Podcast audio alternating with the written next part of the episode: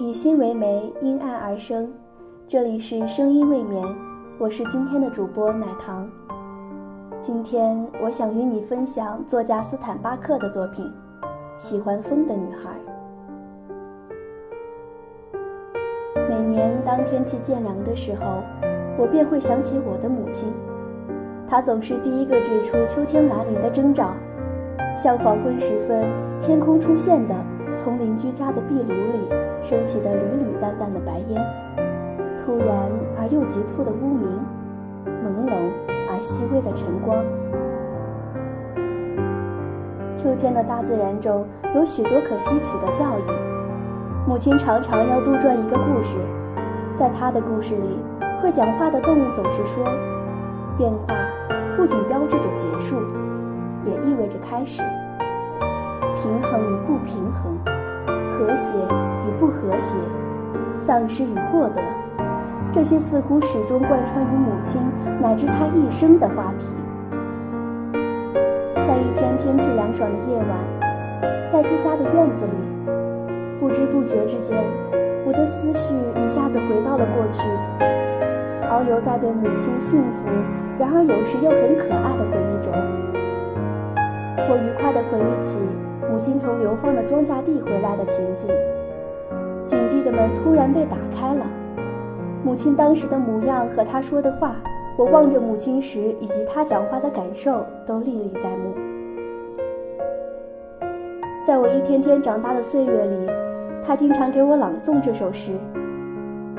谁见过风？你没有，我也未曾见过。但每当大树在点头鞠躬时，那便是风的行踪。母亲曾给我讲过，当她还是个小姑娘时，有次去外婆家的路上，风如何吹起她头上的帽子，并将她带到一座陡峭的小山脚下。那是一顶深蓝色的帽子，是她最好的帽子。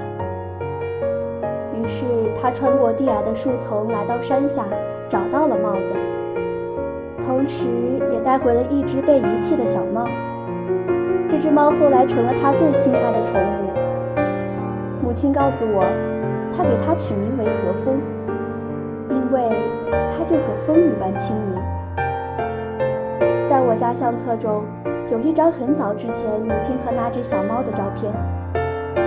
母亲当时大概十岁，她抱着企图从她怀里挣脱的灰色小猫，风吹拂着她松散的垂在额前的几缕长长黑发。这个喜欢风的女孩正微笑着，或许正在享受柔风拂面的美好感觉。当面对童年时代的母亲微笑时，我终于能体会到母亲那种强烈的失落感。于是，在一天晚上，我坐在房间的地板上，打开母亲的手提包，包里除了口红之类的化妆品以及我的照片，还有一张折叠着的小纸条。母亲在上面写下了温德华·贝里的一段话：在广袤的大森林里，当你独自一人跨入另一个新世纪时，在好奇与激动之余，总会有一些恐惧感困扰着你。那是你第一次接触到你走进的荒野时，对未知世界的一种自古就有的恐惧感。我走下楼，打开厨房的窗户。